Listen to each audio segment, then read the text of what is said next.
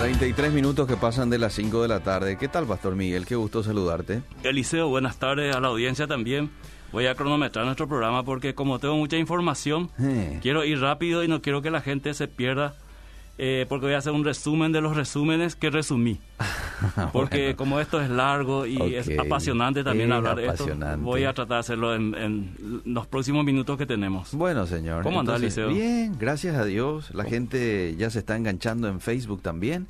Ya estamos en Facebook Live y hoy para desarrollar la segunda parte del estudio Apocalipsis que hemos arrancado la semana pasada, ¿verdad? En algún momento Sí. ya hicimos, luego creo que uno o dos meses nos tomamos el tiempo para hablar de esto hace unos años, pero creo que se impone de vuelta, así es que, bueno, hoy nos toca hablar de este esta postura, es una postura, ¿verdad? Es una de las interpretaciones tanto del. Apocalipsis mismo Sí. como en escatología en general, el preterismo. El y yo quiero aclarar otra vez lo que puse en mi historia porque muchos se escandalizaron de mí. Sí, a mí yo me asustaste puse, también. Sí, yo puse lo que eh, te diría una persona que es preterista. Ok. Yo soy preterista Eh, y creo que la segunda venida ya de Cristo ya ocurrió. sí. Así de sencillo es, Hmm. ¿verdad? Entonces, lo que hoy queremos explicar un poco cómo ve esta, esta escuela de interpretación o esta postura escatológica, cómo ve los eventos finales, cómo ve la segunda venida Mm, y de todo esto que venimos hablando y después compararlo un poco con el futurismo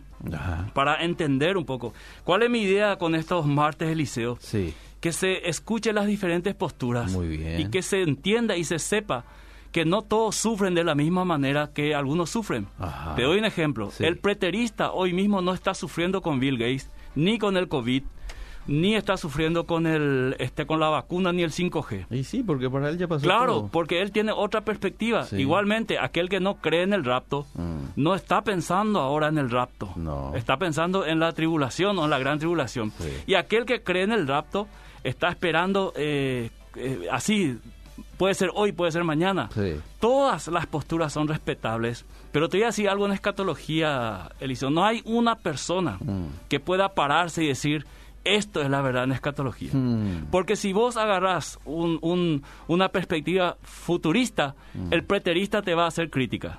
Mm. Si vos agarrás una perspectiva preterista, el futurista te va a hacer crítica. Sí. Si vos agarrás la, la- la interpretación dispensacio- eh, dispensacional, el amileni- amilenialista te va a decir, no, no, esto es, no es así, Mm, ¿verdad? mm. O el, el premilenialismo histórico, perdón. Sí. Entonces, viendo todas estas cosas, podemos decir claramente que en escatología, como digo, dijimos el martes, Mm. todas las posibilidades son posibles, así como hay posibilidades que no son posibles, depende de qué perspectiva yo lo miro. Oh. Entonces, para entender mejor esto, lo que vamos a hacer estos martes es presentar todas las posturas. El próximo martes vamos a hablar del futurismo y sus subdivisiones. Mm. Y ahí al final, el otro martes, vamos a ir concluyendo a ver dónde estamos parados en el, en el tiempo profético Mm.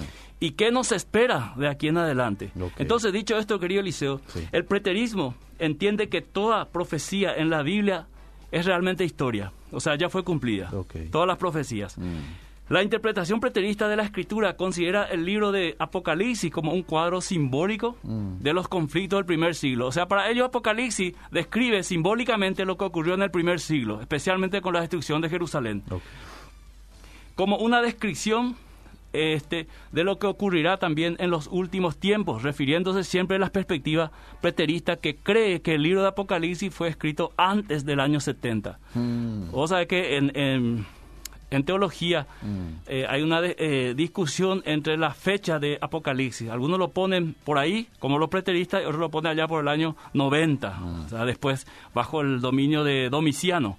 ¿verdad? Pero para ellos fue bajo eh, Nerón. Por eso, para el preterismo, sencillamente el anticristo fue Nerón.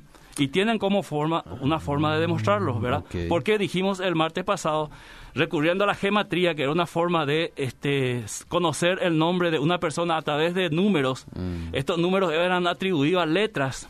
Y el, el- el- el nombre de Nerón, traducido, eh, o vamos a decir, llevado al hebreo, que era el idioma de Juan, Juan escribió en griego, pero haciendo una relación hacia el hebreo, Mm. entonces ese número daba 666.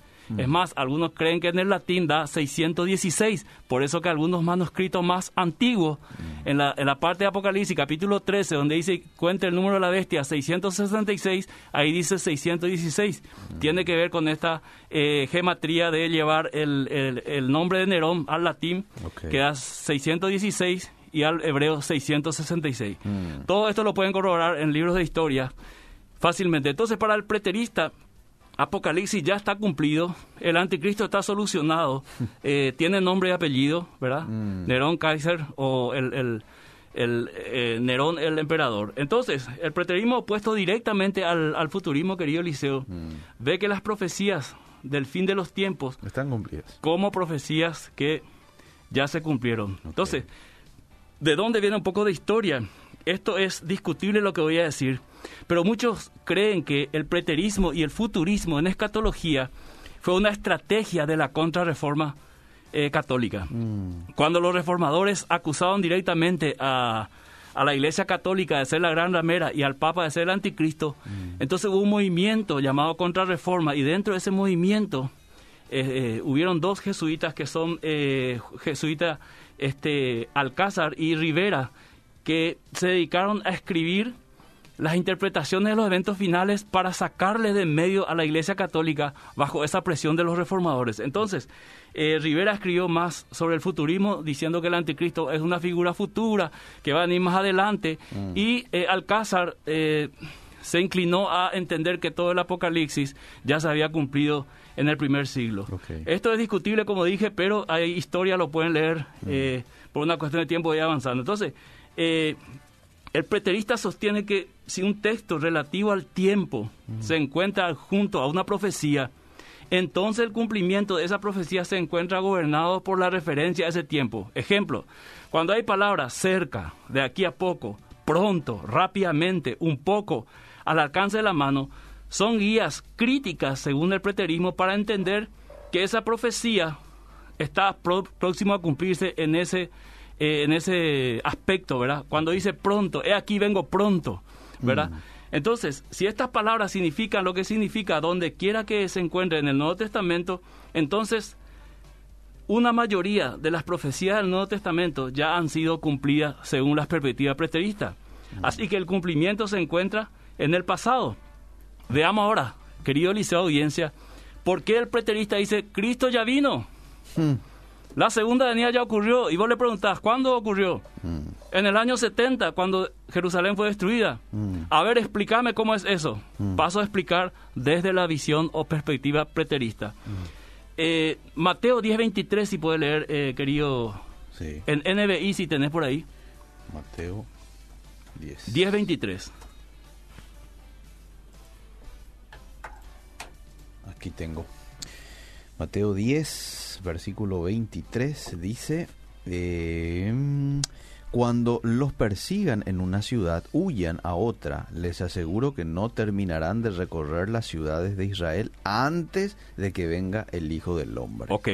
Entonces, para el preterista, Jesús estaba diciendo a sus discípulos, antes que yo venga, una señal, Mm. ustedes van a recorrer todas las ciudades de Israel. Si nosotros miramos bíblicamente, Eliseo, eh, esto, esto es, vamos a decir, una forma de entender que el Evangelio fue expandido eh, a todo Israel, especialmente Israel, ¿verdad? Sí. Inclusive llegó a los gentiles eh, a través de Pablo. Entonces, ahora quiero que veas eh, Mateo 16, 27 y 28 para ir entendiendo por qué los preteristas dicen que Cristo ya vino, que la segunda eh, venida ocurrió. En realidad ellos no lo llaman segunda venida, Eliseo, lo llaman la parucía, la venida de Cristo. Sí. Dijo Mateo 16. 27, 28. Eh, Dice, eh, porque el Hijo del Hombre ha de venir en la gloria de su Padre con sus ángeles, y entonces recompensará a cada persona según lo que haya hecho. Les aseguro que algunos de los que aquí, eh, de los aquí presentes, no sufrirán la muerte sin antes haber visto al Hijo del Hombre llegar en su reino. Mm, Wow, mm, ¿no? Da que pensar, Eliseo. sí, Da que pensar. Yo no, eh, repito, no soy preterista, ¿verdad? ok. Eh, y en escatología no soy fanático de ninguna interpretación. Ajá. eh, soy ecléctico en ese sentido, ¿verdad? O sea, eh, comulgo con todas las escuelas en el sentido de analizar, ver por qué dijo esto. Mm, Pero yo quiero ser como los vereanos, Hmm. o soy como los vereanos, Eliseo. sí. Los vereanos escucharon a- a la palabra de Dios y luego ellos fueron, se sentaron, agarraron las escrituras y a ver si lo que escuchaban era cierto. Mm. Y yo creo que esa es la actitud correcta de todo hijo de Dios. Sí, señor. Cuando escucha una prédica, cuando escucha especialmente estas cosas y no quedarse con una sola visión y creer eso que va a ser así. ¿Verdad? Entonces, eh, ahí tenés dos versículos del por qué ellos creen que Cristo ya vino. Primero, porque los apóstoles eh, en esa época, el primer siglo, llegaron a eh, cumplir esa parte de llevar la palabra de Dios a todo Israel, ¿no? A toda la nación de Israel. Y segundo, porque ellos creen que Jesús dijo que antes de venir algunos no iban a morir todavía. Mm, Y ellos creen que Juan, especialmente, y algunos de los discípulos, es decir, convertidos por, por la predicación de los apóstoles, estaban vivos cuando Él vino. mm, Entonces, son dos argumentos por los cuales ellos dicen, en el año 70, cuando vino el juicio sobre Jerusalén, fue la venida de Cristo. Ahora, Mateo 24, 33 y 34, querido Eliseo, en, ese misma, en esa misma versión, para ir completando esto y entender por qué ellos creen que la segunda venida ya ocurrió. Mateo 24, 33 dijo, ¿verdad? Sí. Dice igualmente, cuando vean todas estas cosas, sepan que el tiempo está cerca, a las puertas.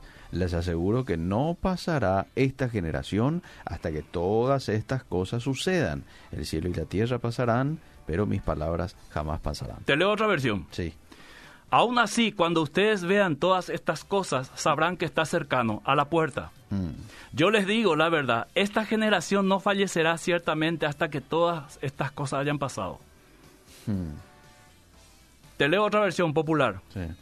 Les aseguro que todo esto sucederá antes que muera la gente de este tiempo. Mm, Entonces hay una discusión, querido Eliseo, entre la palabra generación, que en el griego es genea, mm, eh, y genos, que significa genea, significa generación, que se cree que una generación eh, duraba 40 años, Mm, ¿verdad? Y raza, que es genos, que se refiere a un grupo de personas. Entonces, el preterismo dice, miren, Jesús está hablando a una persona, a unas personas, diciéndole, esta generación que está escuchando estas palabras no va a morir o no va a pasar hasta que todo esto acontezca. mm, Ok, entonces, para ellos la segunda venida ocurrió en el año 70 cuando Jesús viene a juzgar a Jerusalén y a destruir a Jerusalén. ¿Dónde ocurre eh, las palabras de Jesús con referencia al fin? Ocurre cuando los discípulos le muestran el templo y lo, majestuoso que era y Jesús da una profecía. Os digo que no va a quedar piedra sobre piedra de esto. Entonces los discípulos, eh, curiosos, eh, eh, espantados por las palabras de Jesús, le preguntan, ¿cuándo ha de ocurrir estas cosas que acabaste de decir? ¿Y cuál va a ser la señal de tu venida y el fin de los siglos? O en otras palabras, el fin de la era o el fin del tiempo. Para el preterismo, el fin al cual Jesús, Jesús se refería era al, el fin de la era judía. Cuando él se refiere al fin, se refiere al fin de la hegemonía o de la era judía, que iba a durar hasta el año 70 con la destrucción de Jerusalén y su templo, y ahí comenzaría una nueva era, la era de la iglesia, la cual, según los preteristas, estamos viviendo ahora. Ah, ok, ok. entonces, eh, dice la palabra que todo ojo le verá a Jesús. Y yo quiero, Eliseo, eh, leerte un poquito desde la perspectiva preterista de uno de sus autores, cómo describe es todo ojo le verá. ¿verdad? Entonces, eh, me voy un ratito a un escrito que tengo aquí para explicar a la audiencia cómo es que nosotros decimos todo ojo le verá. Y explico un poquito para no leer todo. Eh,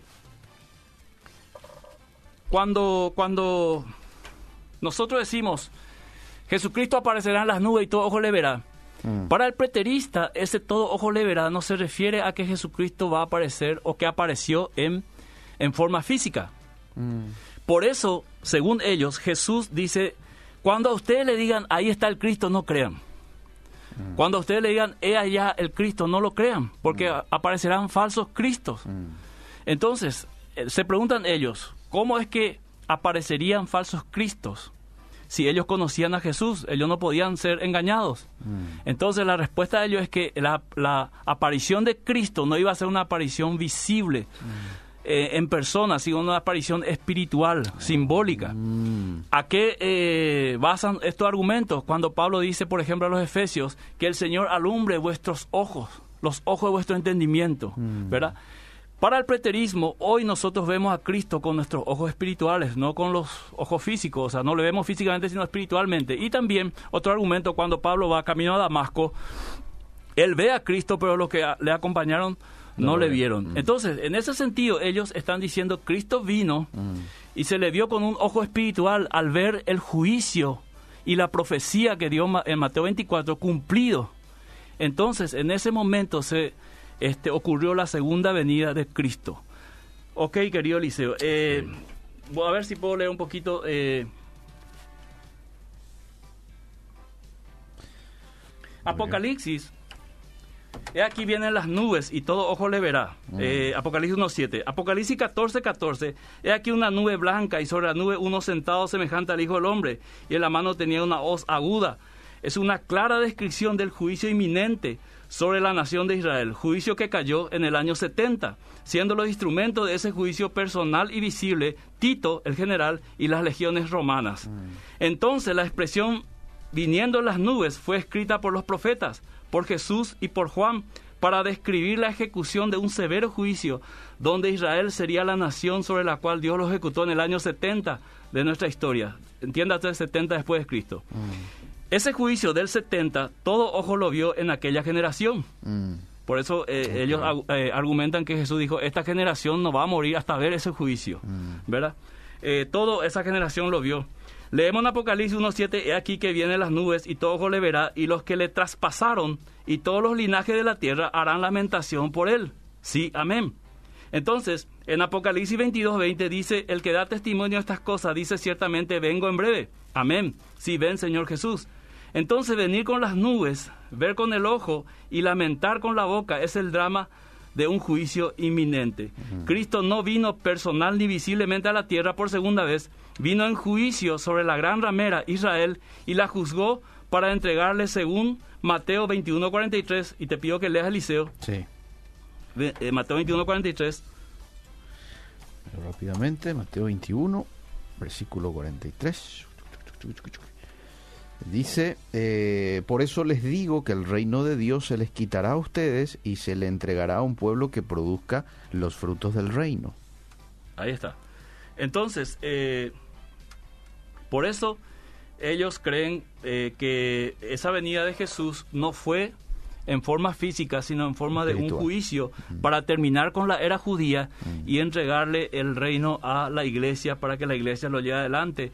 Y en ese momento Dios se divorcia de Israel y toma a la iglesia como esposa. Siempre estoy hablando de la perspectiva preterista. Para aquel que entró recién en la programación de la radio, eh, no se pierda, ¿verdad? Estoy describiendo la perspectiva. Entonces, eh, Zacarías, por ejemplo, 12.10 dice, y mirarán a mí a quien traspasaron y llorarán como se llora por el Hijo unigénito, afligiéndose.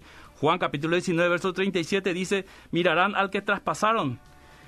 El llorar como se llora por el Hijo unigénito se cumplió en el año 70, cuando se manifestó del cielo la ira de Dios sobre Jerusalén. Entonces, cuando nosotros vemos en Mateo, el sol se convertirá en, en sangre, eh, la luna y todo ese movimiento, también ya hay versículos en el Antiguo Testamento que describe eso, pero no como una manifestación cósmica, sino eh, una alusión, una tipología, un simbolismo de un gran juicio. Entonces, querido Eliseo, para ir concluyendo y darle lugar a nuestra audiencia también que puedan eh, opinar, el preterismo, en resumen, ve la gran tribulación en el año eh, 70, posteriores del 67 más o menos en adelante, esos años de gran tribulación, ¿verdad? Para ellos no va a haber una gran tribulación como el futurismo, ¿verdad? Eh, el fin del mundo, para ellos fue el fin de la era judía. Eh, te pido que leas Lucas 21, 20 al 24. Voy. Es interesante, Eliseo, que el mismo relato de Mateo 24, trasladando a Lucas, ya cambia muchas cosas. ¿verdad? Lucas Por- 21, 20 Sí, dijo, ¿eh? 21, 20 al 24. Dice, ahora bien, cuando vean a Jerusalén rodeada de ejércitos, sepan que su desolación ya está cerca. Entonces los que estén en Judea huyan a las montañas, los que estén en la ciudad salgan de ella, y los que estén en el campo no entren en la ciudad. Ese será el tiempo del juicio cuando se cumplirá todo lo que está escrito. Hasta el 24.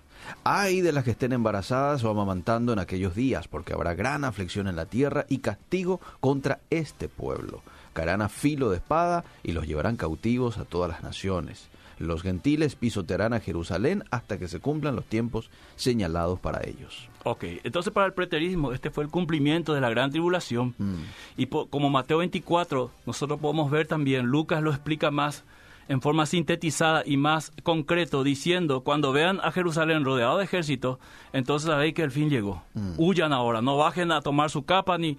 Y, hay de las que estén en cinta porque no van a poder huir. Y según la, la- la historia, especialmente de Josefo, un historiador eh, judío que no fue cristiano, murieron muchísimas personas ahí, ¿verdad? Y también cuenta la historia que hubo una desolación y que destruyó el templo y hubo también abominación al poner ahí símbolos eh, los romanos dentro del templo. Entonces aquí se cumplió la gran tribulación, aquí se cumplió la segunda venida el juicio de la gran ramera en Apocalipsis eh, 17.6, te pido que leas Eliseo. Sí. Muchos, para el futurismo, eh, ha habido mucha interpretación sobre eh, la gran ramera. Por ejemplo, que es, la Iglesia Católica, el Imperio Romano, ¿verdad? Una, una falsa religión. Pero para el preterismo es categórico que se trata de Israel. Vi que la mujer se había emborrachado con la sangre de los santos y los mártires de Jesús. Al verla, quedé sumamente asombrado. Juan quedó asombrado porque, según el preterismo, porque este Jerusalén, Jesús mismo dijo, Jerusalén, Jerusalén, que mata a los profetas. Ah. Y hay una parábola donde Jesús dice que hubo un señor que plantó una viña y puso a trabajar a personas y luego mandó a sus siervos para, para ver la viña y ellos lo golpearon, mataron, al finalmente mandó a su propio hijo a quien ellos también tomaron y lo mataron. Entonces, eh, para el preterismo es claro que la gran ramera este, es Israel que este, se embriagó de la sangre de los santos y de la sangre de los mártires, ¿verdad? Mirando a Esteban y todos los, los que ellos mataron, ¿verdad? Entonces ahí viene el juicio, por eso Juan se quedó asombrado al ver esa visión. Entonces, eh, querido Eliseo, eh, Jesús vino en el 70, recapitulando, Sí. eh, y la gran tribulación fue todo ese tiempo. fue una venida eh, espiritual para verlo con ojos espirituales. Yo sé que esto tiene mucha crítica, ¿verdad? Mm. Eh, que cuando veamos el futurismo, Mm. vamos a ver esas críticas.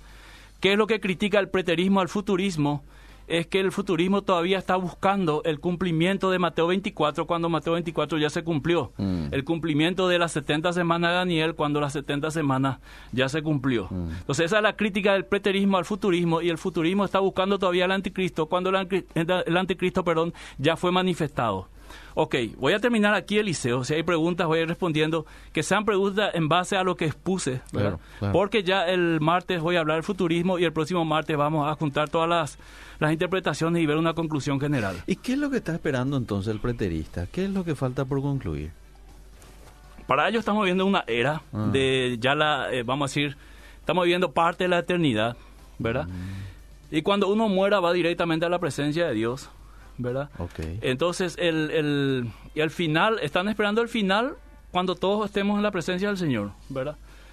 O sea, mirando los eventos finales, Mm. que es la gran tribulación, la Sí. venida de Cristo, Sí. es esto lo que el preterismo entiende. Ok, ok. Bueno, te leo los mensajes de la gente. ¿sí? Buenas tardes. Según el preterismo, eh, ¿cómo interpreta la unión de las naciones que harán guerra contra Israel? ¿Y de dónde saldrá el cuerno pequeño que sería el anticristo? Dice Lilian. Tiene su explicación. eh, ellos ven que el, este, este cuerno pequeño es realmente lo ven en Nerón, Mm. ¿verdad? Y por eso Juan escribe en una gematría o en, en- en forma de codificación para que ellos, para que la audiencia de Juan pudiera saber quién es. Mm. La crítica que el preterismo le hace al futurismo es que nosotros no sabemos, nosotros digo los que vivimos en esta época, no sabemos descifrar ese código de Apocalipsis. Sin embargo, se cree o ellos creen que sus lectores en el primer siglo sí lo podían descifrar. Ok, bueno, dice Pastor Gil, yo tengo otra versión, Mateo 21, 43, dice así, por tanto os digo que el reino de Dios será quitado de vosotros y será dado a gente que produzca los Sí. Es el mismo versículo que usan los preteristas para entender que la era judía había terminado en el año 70. Mm. Bueno, a ver, quiero saber eh, si el fin de los tiempos ya vino o si me podés explicar eh, la segunda venida de Jesús. Quiero saber sobre eso. Uh, acabo de explicar. Bueno, estamos explicando distintas perspectivas. Sí, sí, sí, sí. ¿Por qué no hablan de la palabra y no de supuestos? No, lo que pasa es que estamos estudiando y de manera objetiva este, cada uno de los de las posturas escatológicas que hay. Después vamos a sentarnos un poco en La gente es muy ansiosa, Eliseo. Eh. Anina apenas ansioso. Vamos a ver todas las perspectivas y después vamos a ir analizando para ver dónde está la verdad. Eh, porque si no, vamos a confundirnos todos. Si yo digo ahora mismo, eh, Cristo ya vino, Mm. un ejemplo, como, como un preterista diría, ¿verdad? Sí, sí. Me van a preguntar, ¿y por qué vos decís eso? Ah. Y acabo de explicar por qué el preterista dice eso. Sí. Si escuchamos a un futurista, va a decir, no, Cristo todavía no vino. ¿Y por qué decís eso? Y te va a explicar también. Y hay que entender que dentro del futurismo están, como dijimos, los dispensacionalistas, están los eh, premilenialistas históricos, eh, están los amilenialistas, los postmilenialistas. Y hay que explicar cada una de las interpretaciones para entender por qué este hermano que está en esta corriente piensa así. Ok. Ahora, ¿cómo explica ese versículo eh, que me acabaste de leer de Mateo, en donde dice hay muchos de los presentes aquí que van a ver, ¿verdad? ¿Cómo, cómo explica un futurista, por ejemplo, ese versículo? Y cuando lleguemos al mar, te vamos a explicarlo, Eliseo. Bueno, no me querés adelantar ya el quito. Eh, bueno, se puede, eh, ahí lo que pasa, Eliseo, que en escatología, cuando hablamos, Mm. no podemos ignorar la simbología, ¿verdad? No podemos ignorar. Apocalipsis está lleno de simbología. Mm. No podemos agarrar así el cuerno, así sí, eh, literalmente. Entonces, cuando lleguemos al martes a explicar, Bueno, vamos, vamos voy a- a explicar de la visión futurista cómo entienden ellos ese versículo. ¿Cómo no? Eh, dice, estamos escuchando, como siempre, aprovechando cada enseñanza, desde Itagua, el saludo. A ver, no hay que eh, conflictuarse mucho con respecto a la segunda venida de Cristo, dice. Los creyentes, desde el momento de la ascensión de Cristo, ya lo esperaban. La Biblia lo dice claramente, que el día y la hora nadie lo sabe, ni aun Él, sino el Padre en su potestad, dice. Bien. Le llega otra pregunta. ¿Qué piensa el pastor sobre los que dicen que Martín Lutero es el padre de los masones? Uh. Que murió trágicamente. Bueno, no, no viene al Primera vez que escucho Liceo. En Mm. serio le digo al, al oyente. Primera vez que escucho. Voy a tomarme esta semana un poco de buscar información. No tengo ninguna pregunta para el pastor, pero quiero felicitarlo por las excelentes explicaciones de cada semana. Siempre lo escucho y me llega demasiado sus enseñanzas, dice Maxi de KQP. Gracias, querido. Gracias. Pastor, ¿qué opina del gran holocausto judío de Adolfo Hitler? ¿En qué categoría acontece este hecho? Buena pregunta. Y otras corrientes además sostienen que ya estamos en el milenio a partir del año 2000 en adelante. Sí, señor. Cuando lleguemos al amilenialismo, vamos a explicar por qué eh, no creen en un milenio literal. Bueno, eh, es importante combatir la ignorancia sobre estos temas en medio de tantos, este, tantas, tantos comentarios que hoy aparecen en internet sobre el fin de los tiempos. Felicidades por el tema expuesto. Lo que hay que evitar en escatología, querido Eliseo, es el sensacionalismo. Hmm, Y la escatología tuvo su periodo de sensacionalismo. Mm, Y esto eh, creó eh, eh, pánico en muchos, ansiedad en muchos y en otros terror y comenzó una especie de escalofrío Mm. al hablar de escatología y eso no, no, no permitió que muchos se acerquen a la Biblia a estudiar las profecías. El domingo prediqué por qué tenerle miedo al Apocalipsis. ¿Por qué vamos a tenerle, en forma de pregunta, por qué tenerle miedo al libro de Apocalipsis? Si es un libro que está en la Biblia, es una revelación de la esperanza, del poder, del triunfo de Jesús sobre el mal, Sí, ¿verdad? Pero mucha gente no ha querido acercarse a Apocalipsis porque cree que cuando abre Apocalipsis lo único que va a haber es sangre, terror, monstruos, Mm, cierto, dragones, ¿verdad? cierto. Hay mensajes maravillosos ahí. Entonces, de- por eso yo dije el primer martes, vamos a estudiar escatología y vamos a sacarnos los anteojos de las distintas escuelas Mm. para poder verlo más de una manera más sólida y entender al final dónde está la verdad.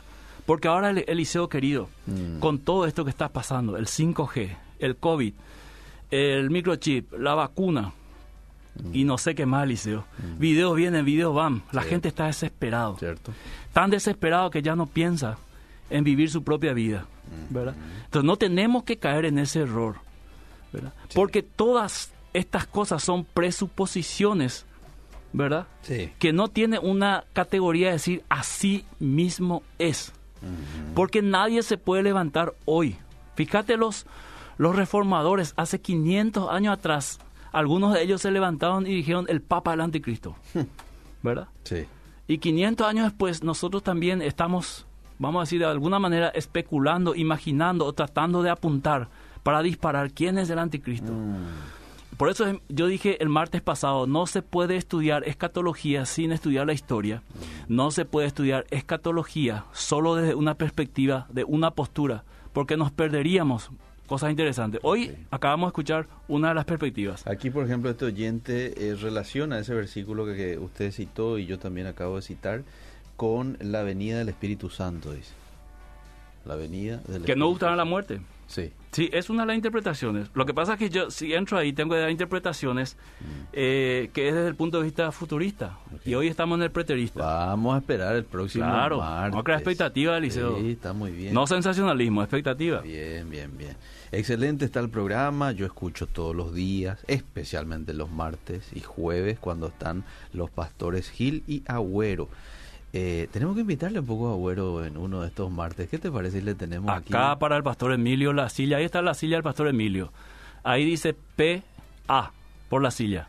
Esa es la silla del pastor Agüero, cuando quiera. Bueno, Víctor es el que envía este mensaje. Hola, eh, qué excelente la exposición. Es importante saber todas las posturas y compararlas, dice. Y claro, ahí pues uno tiene un, una, una imagen completa de la cuestión. Te doy un dato, Eliseo, y a la audiencia. dame. El preterismo Mm, ha avanzado en estos últimos, yo diría, 10 a 15 años mm, en Latinoamérica de una manera sorprendente. Sorprendente. Tienen sus páginas, eh, tienen todas las explicaciones y más que yo di, ¿verdad?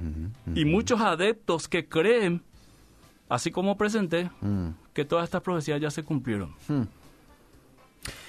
¿Cómo, pastor, cómo usted dice este oyente? Y este es el último mensaje y después ya vamos Ok, a, ok. a lo que usted tiene. Eh, ¿cómo, cómo usted, eh, cómo usted sugiere es lo correcto a la hora de estudiar el libro de Apocalipsis? El libro Apocalipsis. En primer lugar, conocer todo lo que rodea Apocalipsis, eh, querido oyente, que ahí hay historia, hay símbolos, hay cosas literales, Mm, de que hay varias perspectivas, ¿verdad? De cuando se ve el Apocalipsis, hay varias perspectivas que yo no puedo dejar de ver eso. Ok. O sea, está el idealismo, está el, el futurismo, el preterismo, ¿verdad? El historicismo. Entonces yo tengo que juntar todo eso y mirarlo tranquilamente.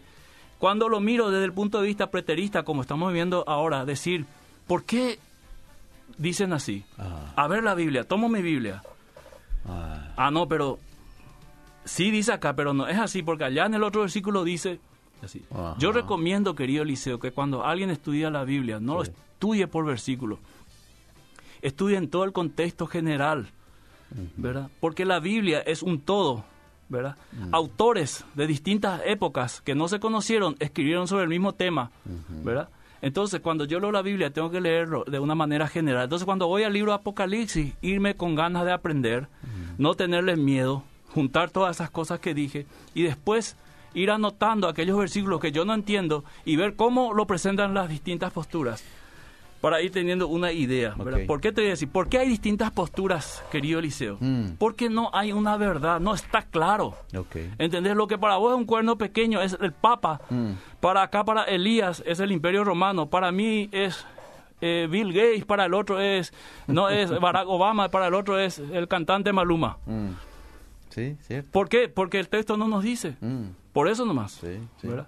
Entonces tenemos que ver esa interpretación en el contexto general de la Biblia, cómo, cómo se... Y le sugiero que cuando lea Apocalipsis, lea también Ezequiel, Zacarías y Daniel. Mm. Normalmente, ¿qué denominación tiene esta perspectiva preterista? Uh, ahí me mataste, Eliseo. Eh, conozco algunos nazarenos.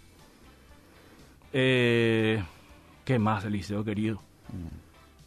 Como denominación, denominación, No sé, ¿verdad? Pero dentro de muchas de las algunas denominaciones, sé hermanos que eh, tienen esta postura Bueno. y conviven con su denominación sin ningún problema. El problema, Liceo, cuando somos fanáticos. Mm. Si vos no crees en el rapto, Eh, te vamos a echar acá más o menos. Si vos, vos, vos crees en el rapto al revés, te vamos a echar acá.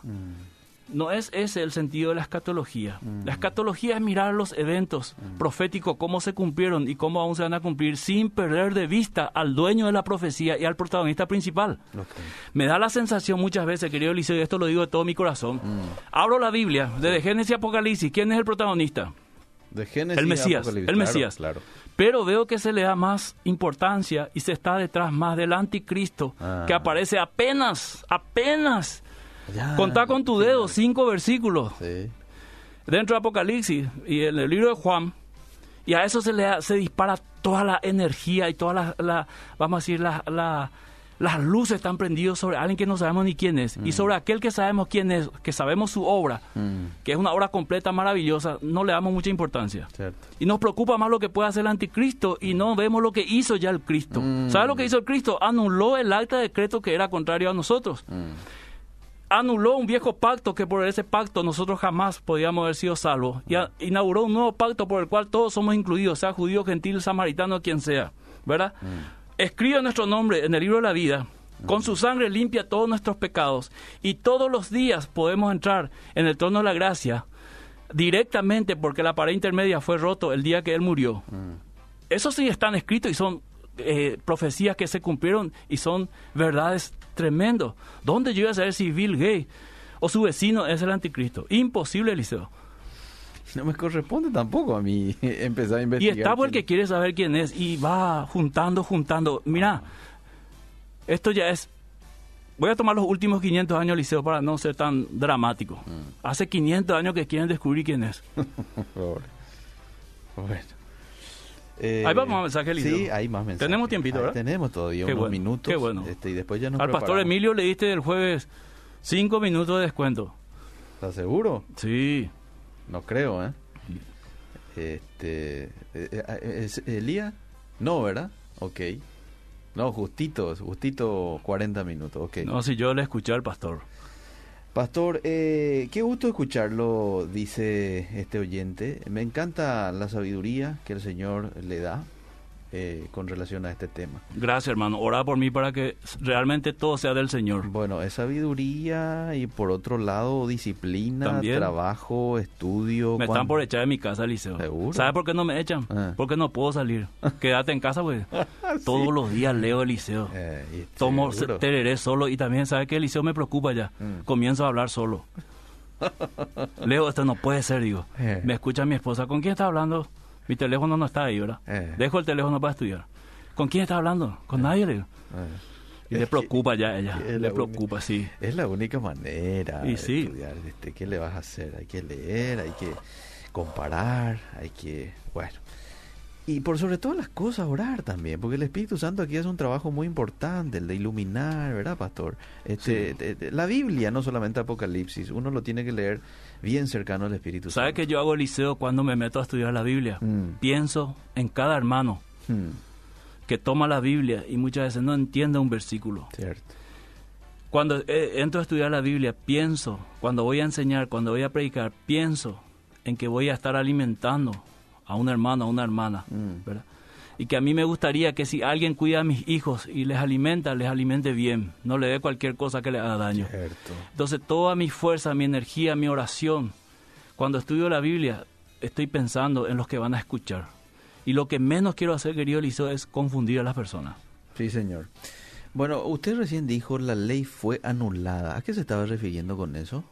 A la ley y las ordenanzas, Pablo lo dice. La ley escrita en ordenanzas. Porque aquí dice el oyente, cuidado, la ley no fue anulada.